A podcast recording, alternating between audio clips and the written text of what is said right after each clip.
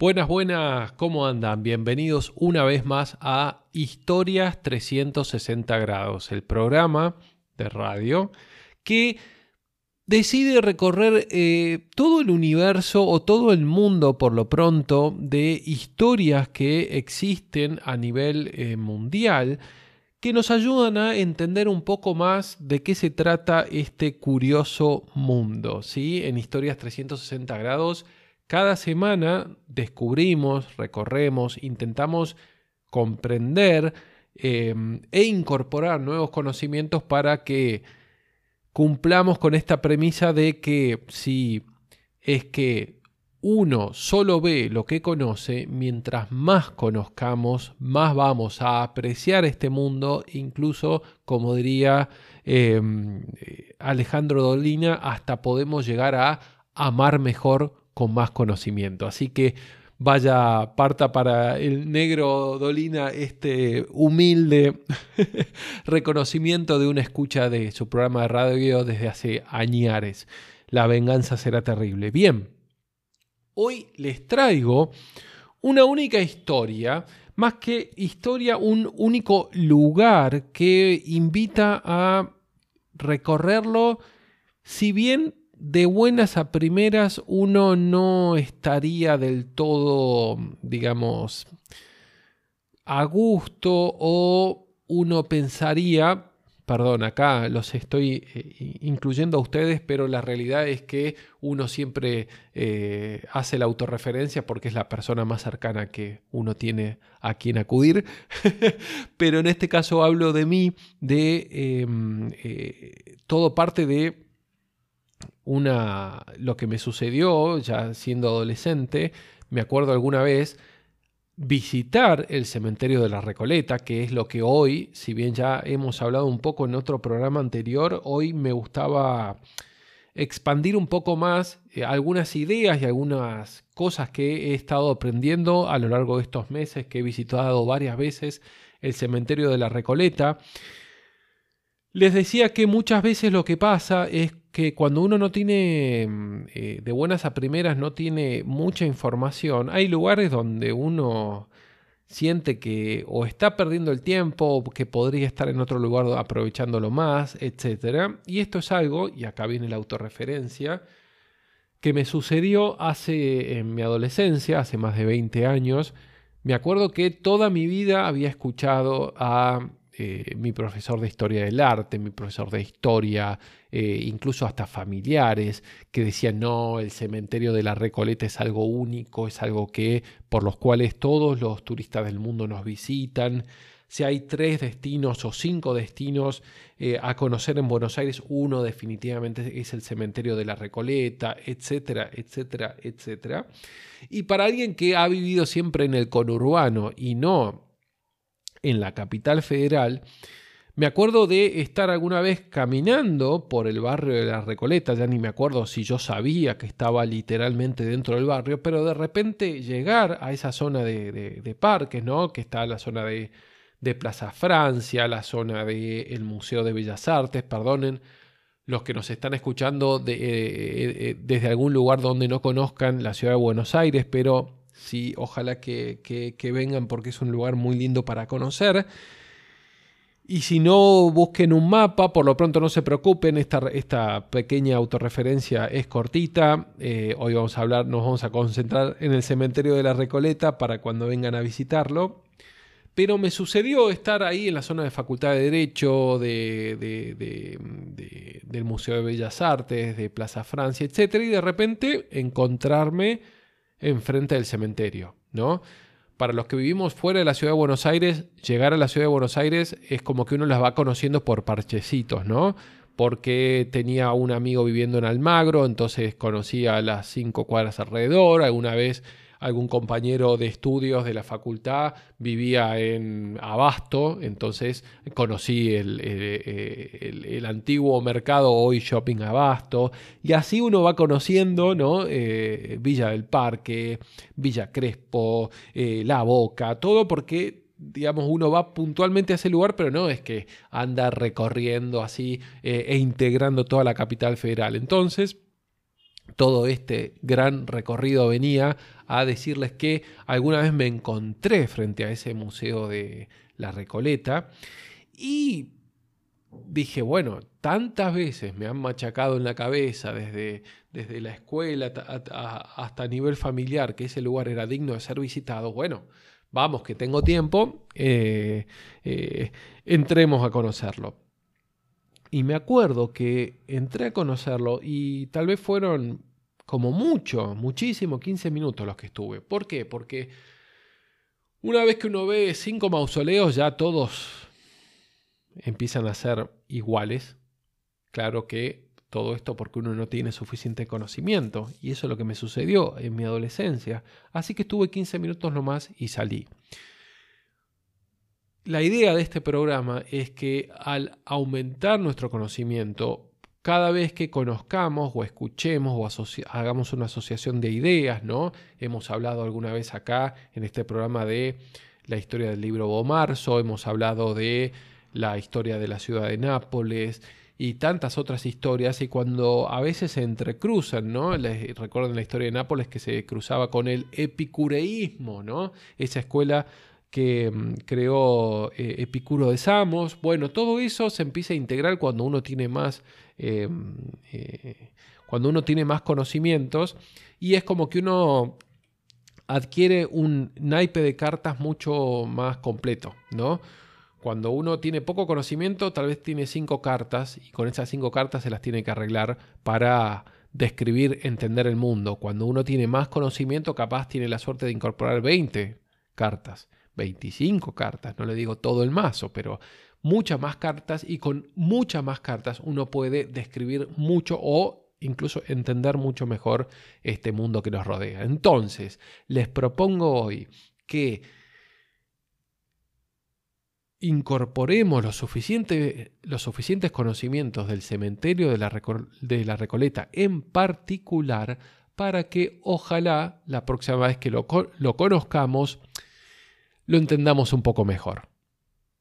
Siempre recuerden que en el Instagram Historias 360 grados pueden encontrar toda la información de la que hablamos semana a semana en cada semana semana, perdón, en cada programa y también em, sumar imágenes, videos y distintas informaciones que ahí colocamos para que engrandecer lo que estamos escuchando ahora por audio. Bien, terminada esta introducción, vamos a una breve pausa y en el próximo bloque ya nos adentramos de lleno a conocer el famoso cementerio de la Recoleta de la ciudad de Buenos Aires. Ya volvemos. Bueno, estamos ya de vuelta en Historias 360 grados. Siempre recuerden que en nuestro Instagram, Historias 360 grados, pueden incrementar el conocimiento, además del audio que están escuchando ahora, con imágenes también. Pueden eh, ver mapas, eh, fotos viejas, algún que otro video de las cosas que hacemos, de lo que recorremos en, eh, cada programa y también algunas cosas ahí por ahí perdidas que tal vez no salen en el programa, pero durante la semana se me ocurre comentarles y, me parece valioso. También nos pueden escribir a través de ahí para incorporar conocimientos nuevos al, al programa. Si algo que a mí me encanta es que cuando algo es disparador, ¿no? De, de, otro, o sea, a alguien se le dispara algún dato de alguna historia, después eh, esa persona tal vez va, indaga un poco más y después puede retroalimentar lo que mm, eh, ese, ese puntapié inicial de conocimiento. Así que si eh, en algún momento eh, tiene alguna información extra para agregar de lo que hablamos acá o quieren, eh, o quieren comentarnos alguna cosa o quieren sugerir algún contenido de programa futuro, siéntanse totalmente libres de escribirnos, que nos encanta, nos encanta recibir esa información. Por supuesto que suelo hablar en plural, pero de este lado hay una sola persona que soy yo. Esteban Negro, quien les habla, el que está detrás de este programa no tenemos producción, eh, ni, nadie que nos atienda eh, eh, el teléfono o el Instagram. Soy yo personalmente el que lo leo, así que por favor, si nos escriben, sepan que siempre va a ser solo una persona la que les está contando.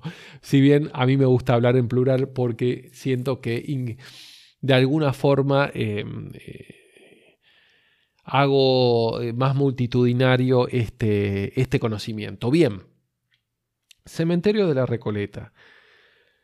En programas anteriores hemos hablado un poco el, eh, origen, ¿no? Eh, pero vamos a repasar brevemente que el cementerio de la Recoleta se creó en 1822. Es interesante saber que había un movimiento eh, que quería dar ¿no? un poco más de salubridad a, a las ciudades y Imagínense que antes, en la ciudad de Buenos Aires, hasta 1822, previo a 1822, las personas que morían eran enterradas alrededor de las iglesias, en los que se conocían como eh, camposantos, en algún que otro cementerio privado de alguna de las, de, las comunidades ¿no? que, que, había en la ciudad de Buenos Aires, pero no había un lugar para que se entierren todos, todos eh, las personas eh, que habían fallecido recientemente eh, ordenadamente. Eso cambió porque en 1822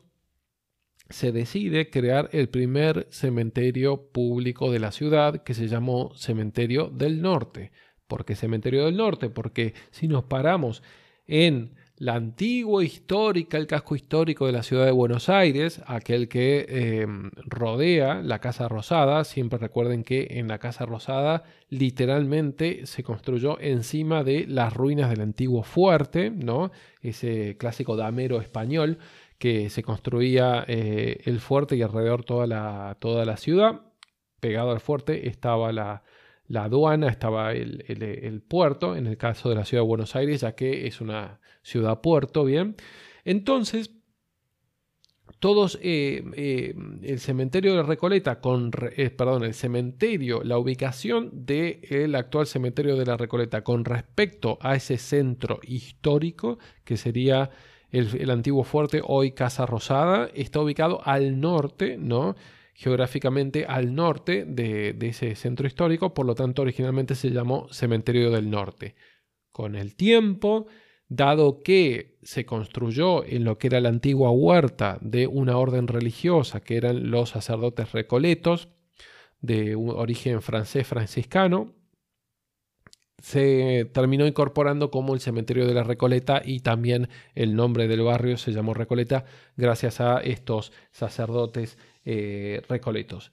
Bien, ahora, otra cosa interesante es que originalmente este cementerio era para literalmente cualquiera, o sea, eh, para donde cualquiera pudiera caerse muerto, ¿no? Esa famosa frase de hecho, consta en que una de las primeras personas que ingresó eh, había sido un ex esclavo, ya se había abolido la esclavitud, pero como para que tengamos una idea de que eh, cualquier persona que fallecía en la ciudad de Buenos Aires, obligadamente, a partir de 1822, tenía que terminar ahí. Después con el tiempo se iba a crear el cementerio de la Chacarita y el cementerio de Flores, que son los otros dos cementerios que tiene hoy la, la capital federal, pero por lo pronto el cementerio del, norte, originalmente y hoy conocido como el cementerio de la Recoleta, fue el primer cementerio público de la ciudad. Fíjense que acaba de, construir, de, cumplir este año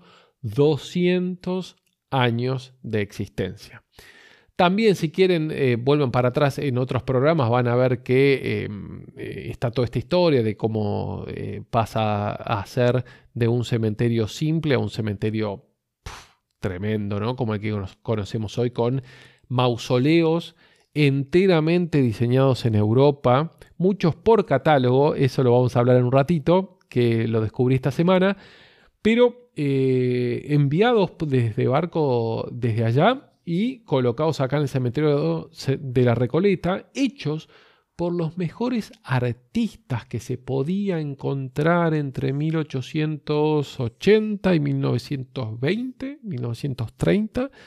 Esos 40, 50 años fueron la explosión de ese cementerio. Me acuerdo que una vez un turista eh, hizo un comentario valioso que fue, Qué increíble cómo hoy en día uno pasa por este cementerio que está em, eh, totalmente construido, ¿no? Ya, ya hace muchísimos años ya no hay más espacio para construir mausoleos nuevos. Cada tanto uno ve que se está construyendo uno nuevo, pero es porque se demolió uno viejo y en ese mismo lugar se está construyendo. Por supuesto, ese que se demolió no está protegido históricamente, porque hay muchos que están protegidos históricamente. Pero este turista me comentaba, Imagino que en esos 50 años este era un cementerio totalmente distinto al que uno transita hoy, ¿no? El cementerio que uno transita hoy es un cementerio que recibe unos 2 a 3 em, eh, cadáveres por mes, mientras que el de Chacarita, por ejemplo, unos 600 a 700 cuerpos por día. Entonces, la observación de este turista era, hoy en día, acá parece que todo esto está eh, congelado. Eh, frenado eh, históricamente, pero en esos 50 años de frenesí entre 1880 y 1920, 1930, debe haber sido un lugar donde se estaba ensamblando todos esos mausoleos continuamente que venían de Europa y sería un bullicio de gente trabajando eh, en el lugar, etc. Siempre me, pareció eso una observación interesante, ¿no? Porque, sobre todo porque a mí me gusta mucho esta idea de la, de, para, para el que le gusta la historia, de, de la foto histórica, ¿no? De lo que uno está contando. ¿Por qué? Porque cuando uno recorre el cementerio de la Recoleta y ve mausoleos que tienen, por ejemplo, estatuas de Lola Mora, que tienen em, estatuas traídas de Europa, que son de eh, mármol de, Carrara, ¿no? Está este, el, mármol más caro del mundo, de la cantera de, eh, de allá de Italia, del norte de Italia, uno eh, se da cuenta que en algún momento, en particular en estos 40, 50 años que detallábamos recién, 1880 a 1920, 1930, hubo muchísimo, muchísimo dinero, no para todos en la ciudad de Buenos Aires por lo pronto, sino para unas 600 a 700 familias que se calcula que originalmente eran dueñas de unas 30 millones de hectáreas en Las Pampas, uno de los tres eh, suelos más fértiles del mundo. ¿sí? Esas 600 a 700 familias que ya antes de la gran inmigración que tuvimos ya eran dueñas de, esos, de, esas, de esas tierras y por eso es que terminaron los inmigrantes trabajando para ellos y no recibiendo tierra, como en otros países sucedió de América. La foto histórica del cementerio de la Recoleta que uno hoy descubre es una foto de el 1900, establezcamos más o menos alrededor de comienzo del siglo pasado, cuando la Argentina competía con Estados Unidos, quién de los dos era la mayor economía del continente americano. Siempre recuerden que para 1930 el 35% de la carne exportada a nivel mundial provenía de Argentina. ¿no? Como para que tengamos también un poco de eh, escala de cómo es que este cementerio pudo construirse y, hoy en día es reconocido a nivel mundial como uno de los lugares eh, en que en menos metros cuadrados y a cielo abierto uno se encuentra con los mejores exponentes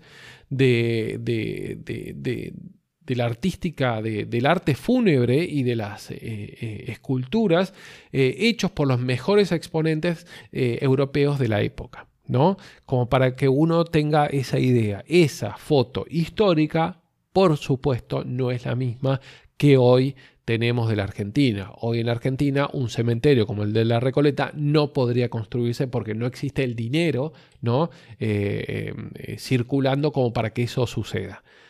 Muy bien, terminado este, eh, este breve raconto introductorio del cementerio de la Recoleta, en el siguiente bloque les voy a comentar algunas cositas que uno va aprendiendo mientras va caminando por ahí, como me pasó en estas últimas semanas.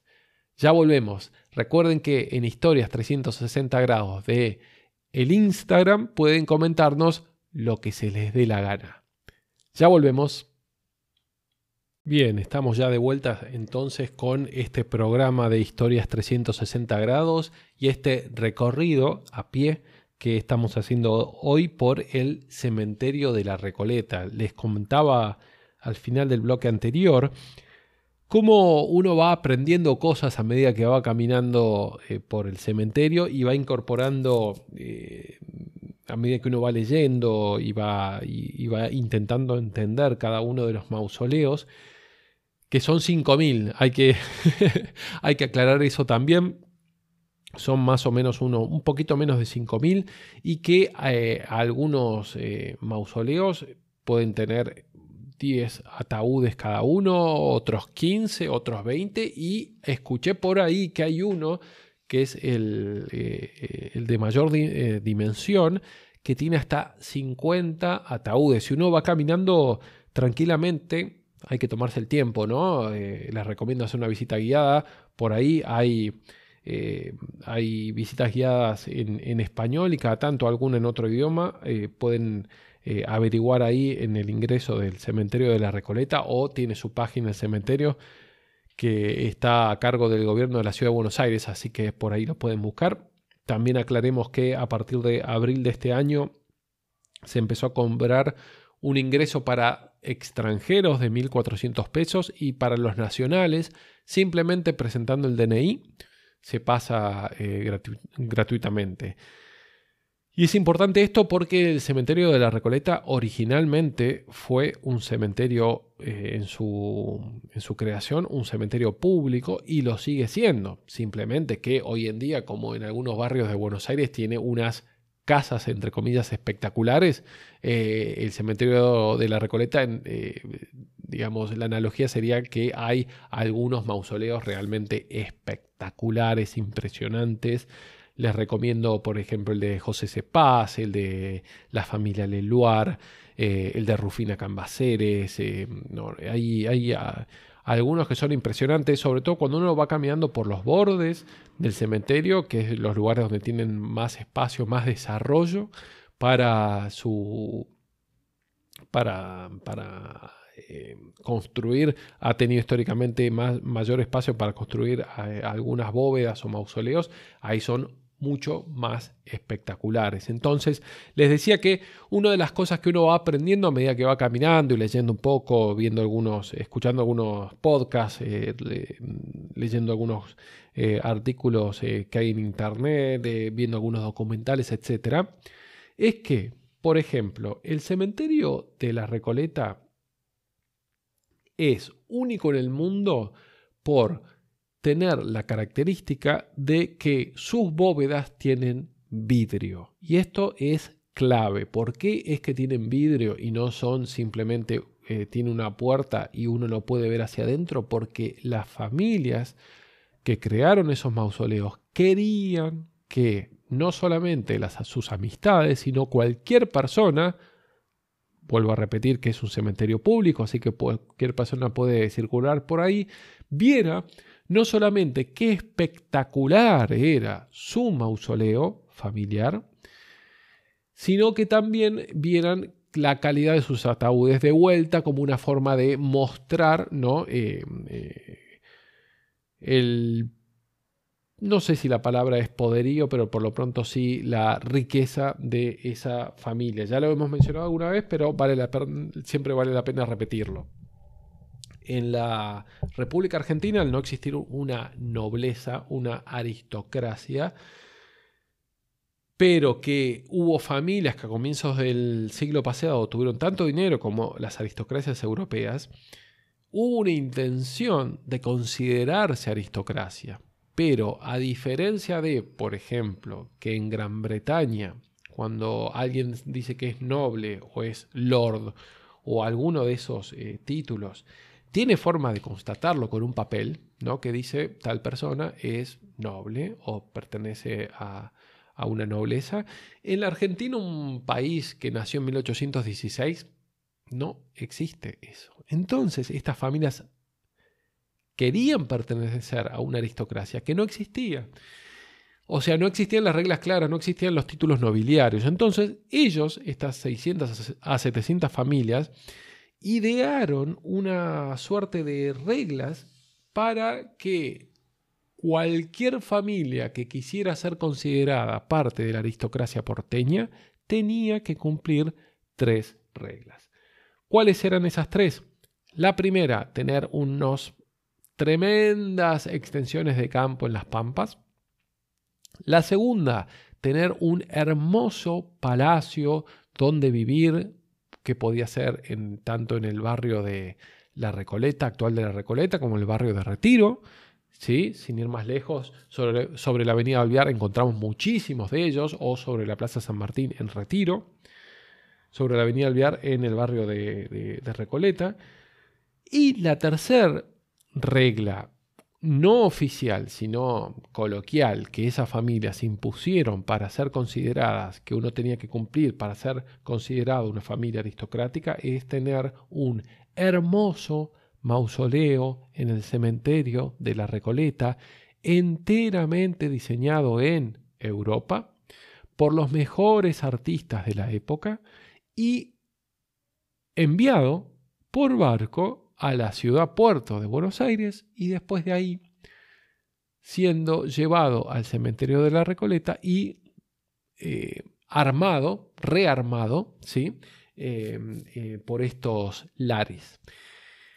Se dice que era tan importante ese tercer eh, escalafón, bueno, no está bien dicho escalafón, ese tercer requisito para ser considerado una familia aristocrática, que tenía que ver con el cementerio que hoy estamos conociendo, que cada familia cuando recibía su mausoleo y ya estaba montado en el cementerio de la Recoleta, el siguiente fin de semana invitaban a sus amigos al cementerio de la Recoleta para que supieran en qué lugar a futuro su amistad o la familia iba a pasar em, eh, el resto de los tiempos una vez muertos. Así que imagínense un cementerio entre 1880 y 1930 como muy bullicioso, armando eh, eh, esos mausoleos, familias mostrándolos, em, queriendo cumplimentar, cumplir con esas tres reglas coloquiales, no oficiales. También imaginemos que si yo les comenté que hay 5.000 mausoleos y originalmente estas eran unas 600 a 700 familias, bueno, ¿qué son los otros mausoleos? Bueno, por un lado, como siempre, vamos a tener los, las familias que eh, em, eh, aspiran a ser parte de esa, de esa aristocracia entre, comillas porteña y por lo tanto tienen que eh, intentar cumplir con las tres reglas y el cementerio de Recoleta, vaya si era una de las eh, tres reglas que había que cumplir, eh, comprando sus, sus mausoleos, etc. Pero también con el tiempo se empezaron a agregar a no solamente estas familias terratenientes, sino nuevas personas que querían acceder a esa aristocracia, como era personas que se dedicaban a, algún tipo de industria eh, o, personas con muchísimo dinero que se habían enriquecido eh, por alguna actividad que era ajena al campo, ¿no? Eh, tal vez alguna actividad, actividad fabril, algunos pocos también em, deportistas muy conocidos que habían generado suficiente dinero como para tener su propio, pagarse su propio mausoleo Em, para ellos y su familia. Recordemos que estos son mausoleos familiares en el cementerio de la Recoleta, como Luis Firpo, se me ocurre, el boxeador que a comienzos del siglo pasado, tan famoso, bueno, él tiene su, su mausoleo que es muy simpático porque él está hay una eh, estatua de él en la puerta vestido de boxeador, ¿no? Con ese, eh, no solamente con sus pantalones cortos, sino además con em, eh, esa especie de, ay, no me sale la palabra, lo que usan, lo que se, para, para, para abrigarse un poco, ¿no? Tiene un nombre, eso seguro, perdónenme, no, no, no, recuerdo ahora el, nombre, pero eh, bueno, si fuera como una bata, sería lo más, hablando mal y pronto, lo que, lo, lo, más parecido, la, la, palabra que se me ocurre para describir el, la estatua del mausoleo de Luis Firpo en el cementerio de la Recoleta. Bien, entonces, solamente para aclarar que no solamente en el cementerio hay estas familias 600 a 700 familias originalmente, después las familias que, tenían aspiraciones a formar parte de esa aristocracia, eh, que venían también del ámbito del mundo de, la agricultura y la ganadería, pero también eh, eh, una vez que la Argentina empezó a crecer, por esos tiempos, gente que venía del lado de la industria y algún que otro deportista. Bien, esos son más o menos los... los los, digamos, las personas que hoy en día están, han quedado ¿no? Plasmados de aquella época de gloria, de la foto histórica de comienzos del siglo pasado, como volvemos a repetir, cuando la Argentina competía con Estados Unidos, ¿quién era la mayor economía del continente americano? ¿Era esta riqueza económica para todos los argentinos? No, cuidado con eso cuando uno dice, pero ¿por cómo puede ser? Nosotros fuimos el granero del mundo. Sí, cuando nosotros decimos fuimos, que nos incluimos, bueno, deberíamos haber sido una parte de esta aristocracia, que es donde concentraba la riqueza. Después había un montón de gente que vivía ah, en Argentina que no tenía esa riqueza, ¿bien? Bueno, Vuelvo a insistir con que en Historias 360 grados en nuestro Instagram encuentran toda la información em, eh, y nos pueden escribir sobre este programa por Radio RSC y ya volvemos en un ratito nomás después de esta pausa con el último bloque con este picadito de información que hemos em, reunido hoy para hablar del cementerio de la Recoleta en la ciudad de Buenos Aires. Ya volvemos. Estamos ya de vuelta con historias 360 grados recorriendo este cementerio de la Recoleta de la ciudad de Buenos Aires. Quería dejar ahora para el final algunos eh, datitos que fui recogiendo a medida que uno va caminando por el cementerio y va descubriendo cosas nuevas, ¿no? Lo primero para comentar es que, como en todo, mm, a mí me gusta mucho esta analogía que el cementerio de la Recoleta es como cualquier otro barrio de la ciudad de Buenos Aires. ¿Por qué? Porque sus calles son públicas, pero eh, las familias son propietarias del sector donde está el, su mausoleo, ¿bien? Y para eso ellos tienen que pagar una serie de impuestos para tener eh, ese lugar, para conservarlo. Si no pagan eso y no y, que uno se da cuenta porque hay un montón de, mausoleos cuando uno va caminando por el cementerio tal vez no por las calles principales pero si bien ni bien se mete por las callecitas aledañas se va a ir dando cuenta que hay muchos mausoleos literalmente abandonados algunos de hasta de hoy me acuerdo que vi uno de 1844 no a unos 20, 22 años de que se hubiera creado el cementerio, que estaba totalmente abandonado. Imaginemos que esas familias, eh, que en 1844 eran 15 miembros en su familia, podrían ser como mucho 20. Bueno, hoy en día, casi 200 años después, vaya a saber uno dónde está esa familia, cuántos son, ¿no? Porque en, casi 200 años seguramente sean, no sé, 300 miembros de esa familia, etc. Así que tratar de ir para atrás y eh, encontrar eh, esos dueños originales eh, es difícil, también es difícil porque hay una cuestión legal en un limbo, porque no es que el Estado puede expropiar ese, ese, ese mausoleo, porque no es que tiene ahí dentro hay cosas tan simples como una televisión o una cama, ¿no? hay pertenencias, entre comillas, ¿no? Hay muertos, literalmente hablando, que imagínense que el Estado decidiera eso expropiarlo y, no sé, o venderlo o hacer otra cosa con ese, con ese espacio donde estaba ese mausoleo y tal vez decida eh, cremar esos cuerpos o, bueno, destinarlos a algo. A, colocarlos en un osario, en un osario general, no sé, algo eh, porque algo tiene que hacer con esos cuerpos, no puede simplemente eh, sacarlos de ahí y, basta.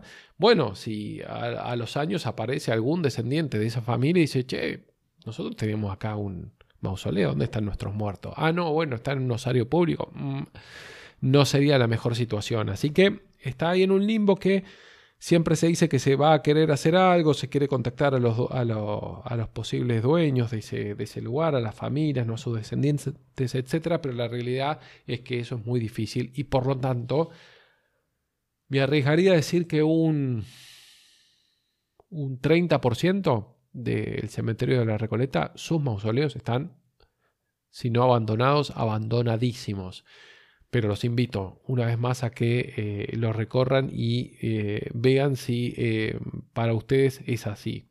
Otra cosa que me ha pasado muy gracioso, va, más que gracioso, no creo que sea para la familia que, le, les pasó, pero por lo menos es, es singular y hasta simpático, que, claro, a raíz de que al cementerio de la Recoleta pasó a ser un destino muy turístico, muy visitado en la ciudad de Buenos Aires, en algún momento en algún momento, perdón, se tuvieron que hacer eh, baños públicos. Y esos baños públicos se ubicaron en algún lugar del cementerio, que es apenas uno entra por la entrada principal a la izquierda. Y es interesante ver que pegadito a esos baños hay dos mausoleos hechos con piedra de granito que siempre me llama la atención de cuando esa familia viene, cada tanto o a limpiar su mausoleo o a traer algún algún nuevo familiar muerto en esa familia, en un funeral, eh, digamos que tienen que estar pegados al baño mientras hacen todo ese rito de llevar, entrar el ataúd, etc. Eh, eh, si, si, van al cementerio de la Recoleta, observen eh, cuando están yendo al baño, cómo pasan por al lado de esos dos eh, mausoleos de, piedra negra granítica. Y otra cosa que me llama mucho la atención es que cada vez que voy siempre hay un eh, carrito de limpieza pegado a uno de esos dos mausoleos. Claro, es el carrito de limpieza las personas que hacen, limpian los baños. Así que siempre me causó gracia, o por lo menos es simpático, esa situación para de, la parte logística del día a día del cementerio de la Recoleta que necesita tener baños públicos, pero no fueron, obviamente originalmente no había esos eh, baños públicos pegados a eh, esos mausoleos. los mausoleos son mucho más viejos que los baños. Bien. ¿Qué otra cosa más podemos contar de, que hay dentro de estas 5 hectáreas de, del cementerio de la Recoleta que sorprende? Bueno, leyendo bien algunos documentales, eh, me enteré que, el, y esto sucedió hoy, el, en el cementerio de la Recoleta se filmó una película de 1991, que es la película Highlander 2, que en, inglés se llamó The Quickening, y donde aparece eh, Christopher Lambert y aparece eh, Sean Connery y un tal Uy, me olvidé el nombre del otro actor. Bueno, no importa. lo interesante es que unos dos minutitos de esa película, que durará sus hora 40, dos horas, fueron filmados en el cementerio de la Recoleta. Claro, porque es como todo un. Es una, película futurística, que algo ha pasado con la atmósfera terrestre, que se ha perdido. No, la verdad que no la vi, pero pude entender de lo poco que vi. Y eh, claro, es una eh, película media así como apocalíptica, catastrófica, etc. Así que eh, la imagen del cementerio de la Recoleta, donde uno de los protagonistas eh, está visitando la tumba de su esposa, allí eh, fue filmado y es interesante que uno puede ver, métanse, si quieren buscar la película, van a ver que a la hora a la hora y dos minutos, más o menos, entre hora dos minutos y hora cuatro minutos, aparece dos minutos de este, este segmento en la, en, filmado en el cementerio de la Recoleta, pero como era de día, lo firmaron de día, claro, tuvieron que, y además el cementerio de la Recoleta tiene la particularidad de que está en el medio de la ciudad de Buenos Aires, así que la mayoría de las veces los, eh, las fotos que uno saca así a gran escala del cementerio de la Recoleta contiene no solamente mausoleos ¿sí? y cosas relacionadas con un cementerio, sino también de fondo unos edificios que muchas veces hasta son bastante fierazos, eh, perdonen ¿no? si alguien vive por ahí, pero algunos edificios la verdad que eh, son bastante fieros, eh, otros, otros claro que no, estamos hablando de, del aristocrático barrio de la Recoleta. Em, pero en esta película le, pusieron unas medias sombras, ¿no? Y se alcanza a ver algún que otro em, edificio y además que era un día azul eh, espectacular cuando se filmó, pero lo, lo, hacen ellos como un sombrío y eh, se filmó en una de las esquinas del cementerio que tiene una perspectiva hermosa del cementerio, que siempre me gusta ir por esa esquina que es la que está más cercana al Centro Cultural Recoleta, ¿sí? Eh, del lado ya casi, casi que cayéndose uno sobre la avenida Purredón, en esa esquina. Bien, ¿Alguna cosita más que me quede comentarles de este cementerio? Eh, bueno, que hay una cantidad, el otro día escuché, me pareció una cifra asombrosa. Yo que he caminado por ahí no he visto tantos, pero sí, definitivamente son numerosos. He escuchado que hay como 50 cuidadores. Como en cualquier barrio, puede haber jardineros, por ejemplo, eh, que se dedican a, hacer el mantenimiento eh, de cada casa, ¿no? de, su, de la parte verde de cada casa. Bueno, en el cementerio de la Recoleta, algunas familias mantienen sus mausoleos, irán, no sé, una vez cada dos meses a limpiarlo, pero otras optan por pagarle a los, eh, a los cuidadores del cementerio para que, imagino, con una cierta periodicidad, les limpien sus eh, eh, mausoleos que son como en cualquier casa, tienen su cerradura o tienen su candado, etc. Siempre, casi siempre, perdón, con vidrio. Ah, y otra cosa que me gustó del cementerio de la Recoleta es que si bien hoy en día ve, uno se cansa de ver estos tremendos mausoleos, Quedan algunos pocos vestigios del cementerio de la Recoleta original, de 1822, 1840, 1850, cuando tenía mausoleos muy sencillos, muy simples, que eran, em, eh, que, que claramente cuando uno los ve, no fue, uno dice esto claramente no fue diseñado por un artista europeo, no,